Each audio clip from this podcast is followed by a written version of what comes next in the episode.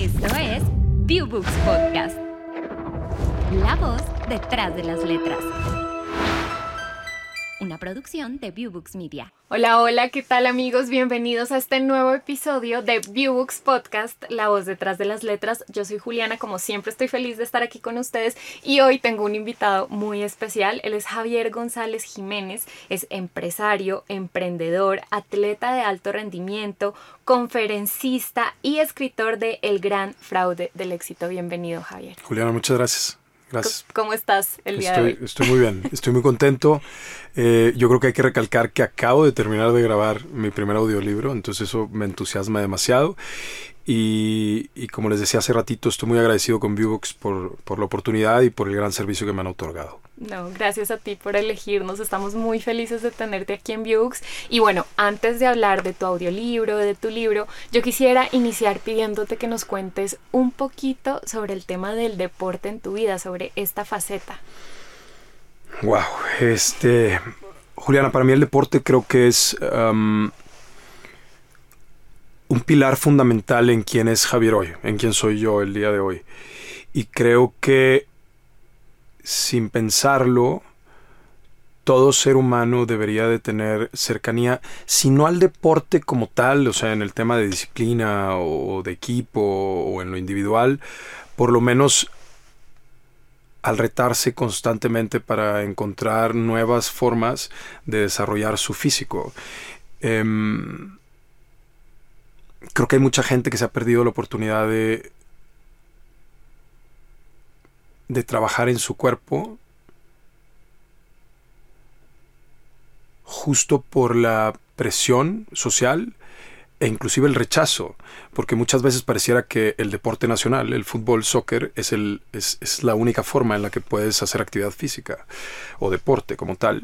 Y no, hay alpinismo, este, ciclismo, puedes patinar, este, hay un sinfín de parkour, free running, que es simple y sencillamente correr en libertad, ¿no? Este, eh, y muchas otras alternativas que creo que de pronto eh, se quedan por ahí perdidas y, y no se promueven. Entonces, el deporte sin duda ha sido un bastión importantísimo en mi desarrollo y me ayudó desde muy joven, y, lo digo abiertamente y lo digo en las conferencias, me ayudó a convertirme desde muy pequeñito, te puedo decir de mis cinco años, yo creo que, y tal vez tuve alguna competencia antes, pero te voy a hablar de mis cinco años.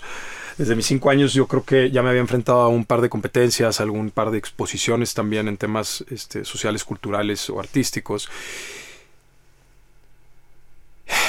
Y, es, y es impactante porque hoy como adulto les puedo compartir que desde muy pequeño yo ya era un triunfador. Yo ya había ganado un sinfín de competencias, pero la realidad, y siendo muy honesto y humilde con ustedes, es que para yo haber ganado, ya había antes sido un perdedor. Y tuve que perder mucho más veces de las que gané para poder haber llegado ahí, ¿no? Entonces, y esas pérdidas me permitieron, Juliana, eh, vivir una palabra que hasta hoy, hace un, unos cuantos años, comprendí, que es la resiliencia. Entonces yo la vivía en aquel entonces sin comprender o ponerla o conceptualizarla en una palabra. Eh, yo ya me había enfrentado a la adversidad, había logrado salir recompuesto de la misma, pero lo más importante es que había salido con un aprendizaje de los eventos. Y eso al final es la resiliencia, que hoy pues, se ha vuelto una de mis top tres palabras en, en mi día a día y en, en, el ambiente laboral y con mi equipo de colaboradores y demás. Resiliencia y, dili y, y, diligencia creo que son dos palabras que me mueven. Este, pero bueno, creo que ese es, el deporte en mi vida. Es, es, un bastión importante, es algo que me permitió vivir desde muy joven el ser, el ser un perdedor. Y, y me dejó ver eh, más que el fracaso, el que la pérdida trae consigo, si eres resiliente, mucho aprendizaje y, y, te inspira para luego entonces poder seguir, seguir creciendo y seguir construyendo. Juliana. Es muy interesante escucharte decir esto porque justamente yo que ya leí tu libro, para quienes lo van a leer y para quienes van a escuchar el audiolibro, pues te escucha uno y ve todo lo que tú impregnaste allí en este libro. Y precisamente lo siguiente que te quería preguntar, que también está muy ligado a lo que contiene tu libro, es cómo iniciaste en el mundo de los negocios. Es decir, desde ese momento en que tú dijiste, bueno, yo quiero indagar en este universo de los negocios. Sí, este... Pues mira, eh, vengo de dos familias, por el lado de mi padre y mi madre, de, de emprendedores. Yo soy de Monterrey, Nuevo León, y yo me imagino que ustedes saben, ya han escuchado que Nuevo León es tierra de, de, pues de emprendedores, de, de, viejones, de esos de trabajo, este, que, somos una ciudad que se conoce por, su gran industria y, bueno, pues sí, esto, el desarrollo y el emprendedurismo de distintos eh, negocios. Entonces tengo que decir que, que, también igual, desde muy pequeño, crecí con, con la imagen y con la enseñanza del trabajo duro y de la misma forma de lo complejo que es emprender, que no es fácil, y creo que por eso mucha gente claudica, procrastina y luego entonces se desvía de sus sueños y sus metas, porque cuando empiezan, pues luego, luego donde se topan con la primera barrera dicen, no, esto no es para mí. Y la realidad es que lo que creo que muchas veces las personas se pierden es que todos, cuando voltean y dicen, no, pues es que ese cuate le ha ido muy bien o a lo mejor la tenía más fácil que yo, creo que lo que se pierden es que no, no es que alguien la tenga más fácil que otro, sino que simple y sencillamente hay quienes son más resilientes que otros y están dispuestos a enfrentarse justamente a la adversidad y a seguir empujando, y a seguir empujando, y a seguir empujando. ¿Por qué? Porque la vida está llena de problemas a resolver. Y creo que cuando le pones la palabra o le das la connotación negativa problema es cuando empiezas a sufrir. Porque los problemas, pues los problemas empiezan desde qué zapatos me voy a poner en la mañana. Este, de si me voy a peinar o no me voy a peinar. Y son problemas simples, cotidianos que hay que resolver. Pero bueno, este, la inspiración viene de ahí, de la familia, eh, las ganas, un poquito sí, de decir, admiro a mis abuelos, admiro a mis padres, admiro ese legado que me han dejado de cultura de emprendedurismo, de ejemplo, de liderazgo, de generación de empleo, el día que fui al funeral de, de, mis abuelos, pues era tremendo escuchar las anécdotas de la gente, cómo se acercaba y me decía, oye, este, te quiero platicar esto, ¿no? Este, una vez tu abuelo, yo se me ponchó la llanta y me ayudó en X o Y, o fíjate que me dio empleo para tal. Y esas cositas, pues se te empiezan a quedar. Y hablo en el libro de eso, justo como pues, no te dejes manipular por todo lo que te impregnas alrededor de la familia. Sin embargo, creo que cuando desarrollas la capacidad de poder discernir entre qué es lo que tú quieres, ¿no? Este, y no lo que te están imponiendo, este, pues bueno, eso, eso jala. Pero la realidad es que de ahí viene, Juliana. Este, es una inspiración definitivamente muy arraigada de mi familia, de, de mis abuelos, de mis padres donde y mis tíos incluso, o sea, en general mi familia es de locos emprendedores, todos mis primos y demás, todos hemos emprendido diferentes cosas.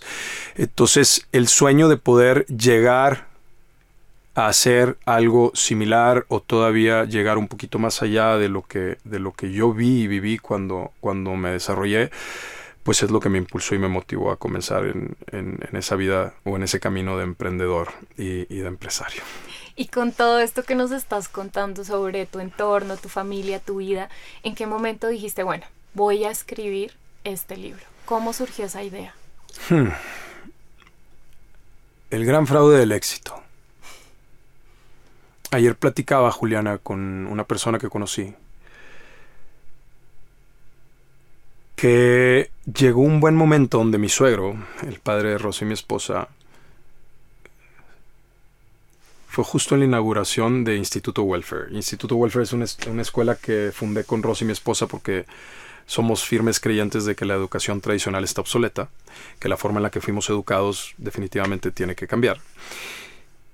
Y próximos a tener a nuestros hijos, Valentino, Carlota y Estefano, estábamos convencidos de que teníamos que hacer algo diferente. ¿no? Manos a la obra. Creamos una escuela disruptiva en ese sentido.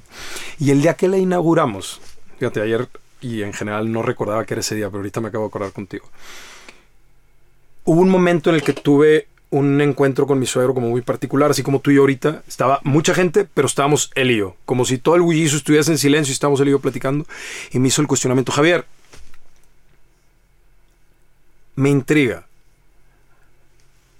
¿Qué onda contigo? Fíjate lo raro, ¿no? Este, yo ya, ya estaba comprometido y este, incluso casado con Rosy.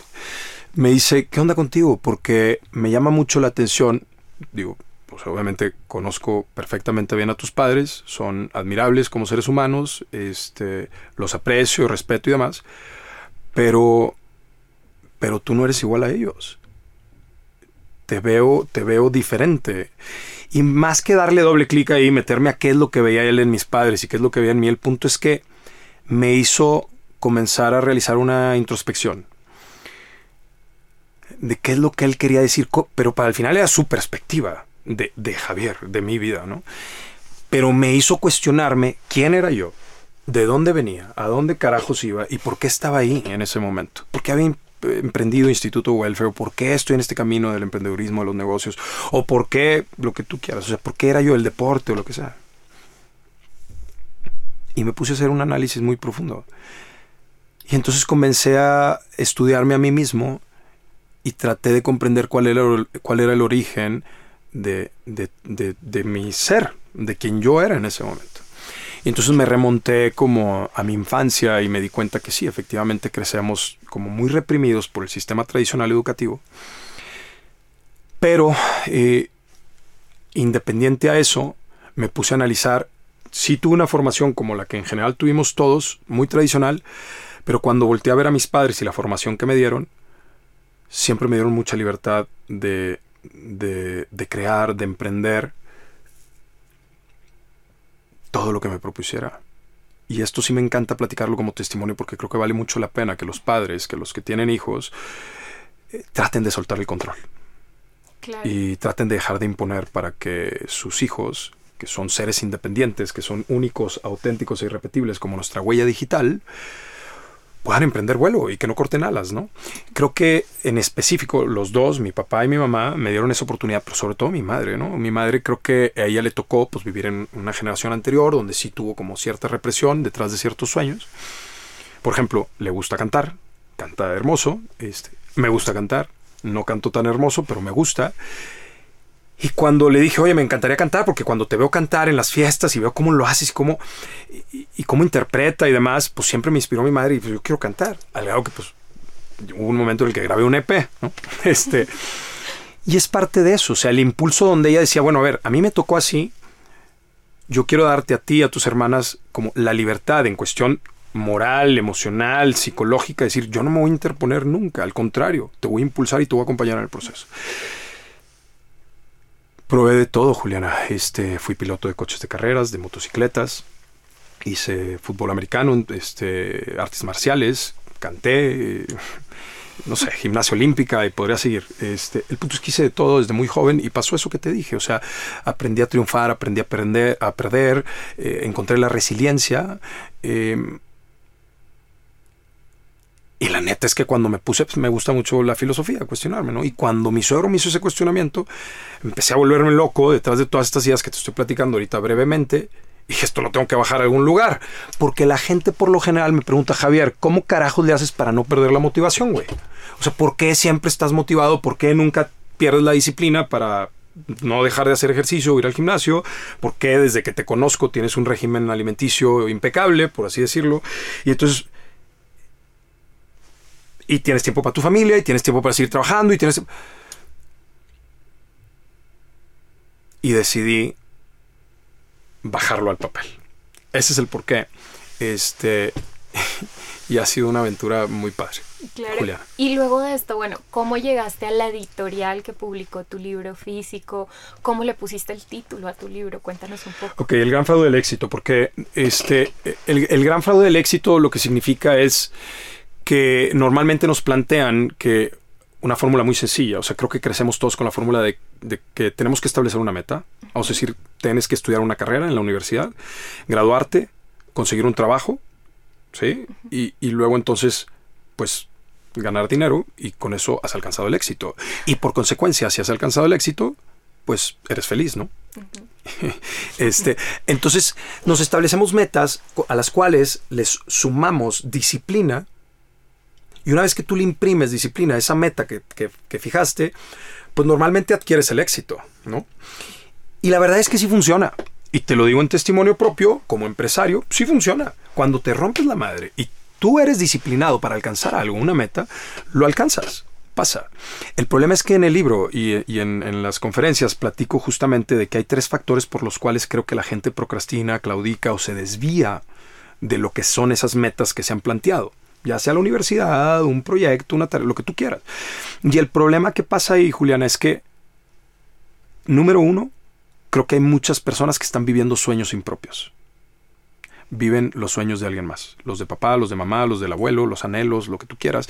Y entonces vives para alguien más. Y el punto número dos es cuando vivimos encajados, así le digo yo, ¿no? Que vives dentro de una caja. Y entonces esto quiere decir que en el primero respondes una persona, pero en el segundo respondes un colectivo. Y te cuesta mucho salir de ahí.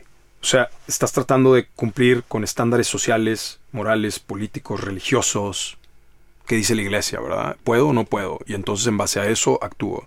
Entonces, hay un tercero que para mí es bien delicado, que es cuando estos primeros dos, o sea, cuando respondes a una persona o a un colectivo, ya te manipularon por tanto tiempo que ya ni siquiera logras identificar si esa meta o ese sueño en verdad es tuyo. O sea, ya de hecho lo, lo asimilas de tal forma que dices, no, es que este es mi camino, ¿no? Y te la crees, que es como cuando mamá dice, te presenta y dice, mira, te presento a Javier, es de mis hijos el más este, terco y necio, pero eh, este, es, eh, lo quiero mucho, ¿no? Pues, te pone una etiqueta que se va quedando contigo, la arraigas y la haces tuya, ¿no? Entonces, eso yo le llamo la indefensión aprendida, ¿no? O sea, sí, un poco inspirado en, en Seligman, obviamente, en sus, en sus ideas y su filosofía, pero la realidad es que al final se vuelve un tema bien delicado porque imagínate que los primeros dos sí sabes que la meta no es tuya sabes que es de papá, de, la, de la iglesia o de quien sea, entonces trabajas para alcanzarla, Juliana. Pero ¿cómo carajos te vas a disciplinar si sabes en el fondo que eso pues no te mueve? ¿no? Entonces difícilmente pasa y ahí es cuando la gente se rinde y dice no, pues no, no, y, tira la toalla. Y en el tercer caso, cuando sí te compras este, esa meta, que dices sí es mía. Es pues cuando de plano dices, órale, va, y me la rifo, y sí me comprometo, y sí me disciplino, sí lo logro. Pero pasa que en el fondo, ya que eres exitoso, porque pues el éxito, también hay que decirlo, la definición puntual de éxito es salida o conclusión satisfactoria de alguna tarea o algún proyecto. Eso es el éxito, no es algo inalcanzable y lejano, es la salida o conclusión satisfactoria. O sea, hoy fui exitoso porque hoy vine y grabé el audiolibro que tenía programado en la agenda. Ya, éxito conclusión satisfactoria del proyecto. Hoy vamos a ser exitosos al picarle aquí terminar porque pues grabamos el podcast que nos planteamos. Es éxito, o sea, salida o terminación satisfactoria de algún proyecto o alguna tarea. Ya está. Eso es el éxito. Entonces, la realidad es que creo que normalmente estamos como tratando de alcanzar ese éxito lejano y pues no, está en el, aquí está, en cortitos, en el día a día lo vas, lo vas cumpliendo. Entonces, al final de todo esto, yo lo que, lo que lo que hay que ver o visualizar es que hay veces en las que sí alcanzo ese éxito comercial lejano, que es el me convierto en un médico, ¿no? O me convierto en lo que sea, cualquiera que sea la profesión, y me va muy bien, gano dinero, todo está fregón, pero en el fondo siento algo de desilusión, este, porque me va bien en la vida, pero pues yo no quería ser médico, quería ser músico. Y me parece muy importante lo que estás diciendo porque justo te estaba diciendo antes de iniciar el podcast que me identifique con tu libro en eso cuando dices lo que tiene que ver el éxito con la felicidad, que lo mencionabas ahorita un poco, y es que condicionamos nuestra felicidad como a una meta allá altísima. Y no se trata de no tener estas metas, pero de no condicionar nuestra felicidad solamente a eso, ¿no? Porque no podemos ser felices entonces con una tarea que completamos ahorita, con algo que estamos haciendo ahorita. Por eso, ese mensaje me parece muy importante y genera muchísima identificación en tu audiencia.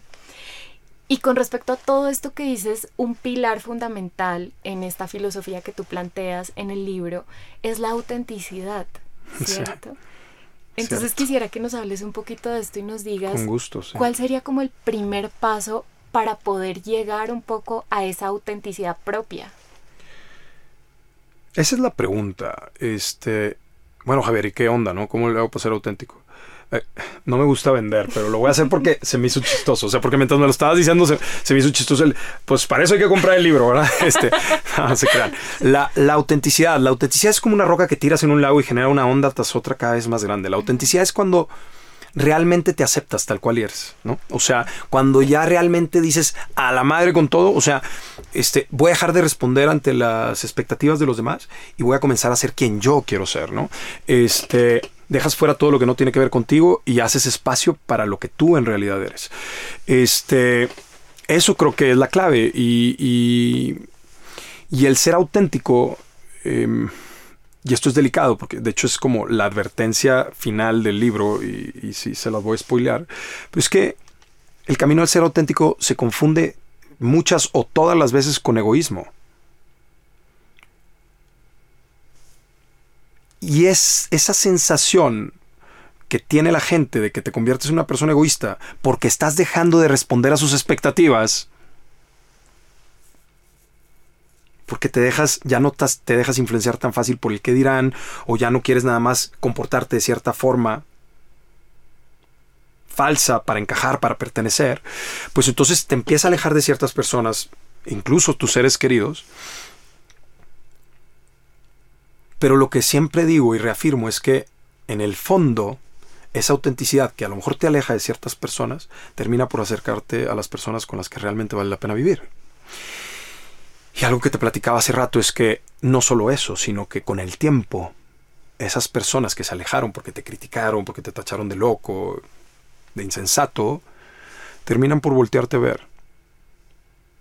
Terminan por comenzar a desarrollar un poquito de admiración porque probaste que, que sí se puede. Que sí se puede eso que ellos criticaron porque ellos nunca se atrevieron a hacerlo, por miedo tal vez, o porque en algún momento sí se atrevieron y fracasaron. Y cuando hablamos de fracaso, hace ratito hablábamos de eso, es que, ¿sabes que Yo creo que todos vamos a caer. ¿no? O sea, todos en algún momento de nuestras vidas caemos. Pero para mí lo importante, Julián, es saber caer, ¿no? O sea, yo les digo a los niños, si me caigo, o sea, yo no, yo no me voy a caer, prefiero decirme tropiezo. Si nos tropezamos, niños, lo que hay que hacer es la maroma del tigre, güey. O sea, si me caigo, meto la cabezota, me meto una maroma, me paro con estilo y sigo corriendo. O sea, entonces yo no me quiero caer. O sea, yo no quiero tropezarme y caer y dejarme ahí.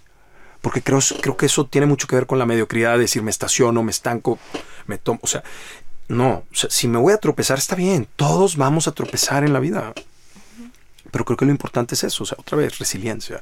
O sea, estoy dispuesto a enfrentarme a la adversidad, pero al lograr maroma, me paro, salir recompuesto de, este, de esta situación y aprender por qué pasó y cómo puedo mejorar para, para seguir más adelante. Entonces, para mí la autenticidad definitivamente es la clave en el, en, en el, camino a vencer justo esto que yo llamo el gran fraude del éxito. Y para quedar claros en qué es el gran fraude del éxito, pues es eso, o sea, que dejemos de ver el éxito como algo inalcanzable, como algo muy lejano. Te digo, la definición es esa que te pasé hace rato, o sea, no es este, otra cosa, no es como cuando entonces logro reflejar o arquetipar, o sea, como alcanzar ese perfil bonito de Instagram que tanto sigo y que tanto quiero. O sea, no, güey, tú eres tú, huella digital, único, auténtico y repetible.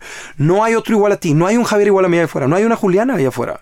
Podrá haber alguien que se llame igual que nosotros y que tenga ciertos rasgos similares, pero no es igual a ti. Y eso es lo más fregón de la vida. O sea, cuando la gente se la pasa criticando a los demás, porque no trae el mismo tenis o porque no, este, porque no porta, porque habla diferente. Creo que ese es el problema, porque lo que deberíamos hacer es admirar justamente, o sea, lo que nos hace seres fregones es el hecho de que somos diferentes. ¿okay? Y creo que definitivamente cuando vamos en nuestro desarrollo creciendo, nos sumamos de relaciones y de personas que nos comienzan a dictar cómo peinarnos, cómo hablar, cómo vestir, nos dictan hasta el cómo vivir. Sí. Al grado que nos van formando imagen y semejanza de una masa, y luego entonces, pues otra vez, ¿con qué ilusión te levantas al día siguiente, ¿no? Pues de pronto te levantas desilusionado y dices, pues, ¿qué es esto? O sea, ¿quién soy? Pues ya saben, ya saben, ingresen a viewbooks.com y disfruten del audiolibro porque de verdad que es una experiencia única, se van a identificar y sobre todo te decía que es muy concreto y muy puntual. Y bueno, a propósito de esto, cuéntanos también dónde podemos eh, conseguir también el libro físico que es de la editorial Epic Book. Bueno, pues el libro físico eh, lo vamos a encontrar bajo demanda. Entiendo que lo vamos a subir a las distintas eh, plataformas em, para que lo puedan comprar por ahí. Más adelante, claramente se los voy a estar compartiendo por las redes sociales.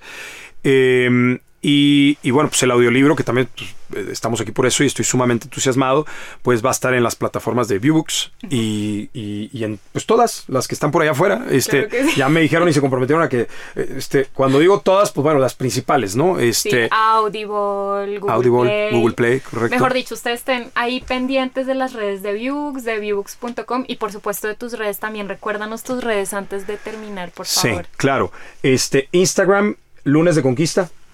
Javier González Jiménez, lunes de conquista. ¿Por qué lunes de conquista? Porque normalmente yo me cansé, hubo un punto en el que me cansé de escuchar a la gente que me llegaran los memes es viernes y el cuerpo lo sabe, ¿no? Y empieza la raza así como que listos para irse de la chamba. Y me frustra, porque eso quiere decir para mí que están desesperados y cansados de su semana, que no lo disfrutan. Para mí, a mí lo que me mueve cuando es viernes, hoy es viernes. Lo que me mueve es que ya casi es lunes de conquista y puedo retomar las cosas que no terminé hoy, las cosas que tengo pendientes, mis proyectos y lo que lo que viene. Entonces, sí, yo creo en los lunes de conquista y, bueno, pues así, lunes de conquista en Instagram, este Javier González Jiménez Facebook y este, pues por ahí ahí pueden ver las ligas a los, a, lo- a los demás a los demás redes. Este, por ahí, por favor, escríbanme libremente. Estoy dispuesto a, filosofar, a, a responder dudas, inquietudes. Inclusive, quien esté en desacuerdo con mis locuras, pues también me encanta, me encanta eso. Este, creo que eh, lo más fregón en la vida es podernos abrir a, a la diferencia de las ideas y del pensamiento. Creo que eso, como te dije hace rato, o sea, el hecho de que seamos diferentes es lo que nos hace humanos y es lo que nos hace como mucho más ricos. Eh, ricos mental y emocionalmente, o sea, dejando al lado un tema económico, ¿no? Este, Claro que sí. pero bueno, pues muchas gracias, Juliana, por tenerme acá. No, gracias a ti, Javier. Oye, antes, antes de despedirnos Sí, completamente, Sí. Nos mencionaste que también tienes una conferencia, Sí, ¿cierto? sí, sí, sobre este mismo tema. A lo mejor cuéntales a la audiencia que nos está escuchando y se interesan mucho no solo por tu audiolibro, sino por tener más conocimiento sobre esto. ¿Cómo pueden acceder a esa conferencia? Pues miren, eh, tuve el honor, era un sueño mío, este, y de pronto me llegó la invitación y te tengo que decir que fue así como, este, fue, un momen- fue uno de esos hitos importantes en mi vida y es una de esas, es un- pequeños, grandes logros que pues hay que reconocer, son de esos que conmueven. Y tuve la dicha de que me invitaran de TEDx para dar una, una, una conferencia, una charla. Y qué mejor, porque yo estaba terminando o estaba saliendo como el libro. Entonces, pues preparé esta, esta charla o esta plática que es pues obviamente inspirada en el libro y es el gran fraude del éxito, ¿no? O sea, entonces hice como este un condensado, un resumen y está muy padre porque digo, se lo pueden aventar de una vez y aunque sí resume y, concretiza el, libro, este pues definitivamente el libro a lo mejor responde un poco más de preguntas y lo, lo- lo extiende, pero creo que vale la pena que, que le, que- que le den un vistazo, o sea, no está de más. Este, y está muy padre la, la historia, la anécdota de cómo cuando te preparas para TED, este, te dan 18 minutos. No 20, no 18, 18 minutos. Este, porque si te pasas de 18 minutos, aunque haya estado buena la conferencia, te dejan hacerla en- ahí en el lugar, en, la- en el salón o en, la, en el auditorio, pero pierdes la elegibilidad para que sea subida a la plataforma de TED, ¿no? Entonces, Oh. es bien padre el proceso. Saludos a María Delgado, mi asistente este, de aquel entonces que me acompañó en todo este proceso. Incluso ella fue quien me impulsó a estar aquí. ¿eh? Así es que, Mary, te amo, te quiero muchísimo. Este, entonces, el gran fraude del éxito, charla de TEDx, YouTube. Este, TEDx, eh, Javier González, el gran fraude del éxito, al escribirlo ahí es la primera que va a salir. Este, y bueno, en las redes también he tenido como secuelas de esta conferencia, o sea, donde he ido a otros lugares. Ayer que tuve la, estuvimos en la Money Expo con Multibank Latam, una de nuestras empresas. Este, pues los dos días dimos la, la charla, estuvo muy padre. También ahí hay ligas en, la red donde la pueden ver, formato diferente. Pero está, este, a la orden, otra vez. Eh, síganos, síganme el lunes de conquista, como les dije. Sigan también las redes de, de, de Instituto Welfare, One Gym Wellness Center, Multibank Latam. Este, y por ahí van a ver un poquito más de todo lo que hacemos. Pues muchas gracias Javier por acompañarnos y por compartir todo esto con nosotros. Gracias, gracias, gracias. Hermoso espacio y, y sobre todo muy bonita entrevista. Muchas gracias Juliana. A ti.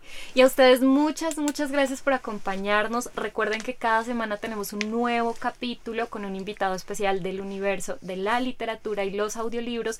No olviden suscribirse en www.viewbooks.com y ahora también en app.viewbooks.com. Recuerden que nuestra aplicación ya está disponible para móvil, así que van a poder disfrutar de todos los audiolibros e incluso de modo offline Así que ya saben, ahí al pendiente, listos. Yo soy Juliana, los espero en el próximo capítulo. Bye bye. Esto fue Viewbooks Podcast, la voz detrás de las letras, una producción de Viewbooks Media.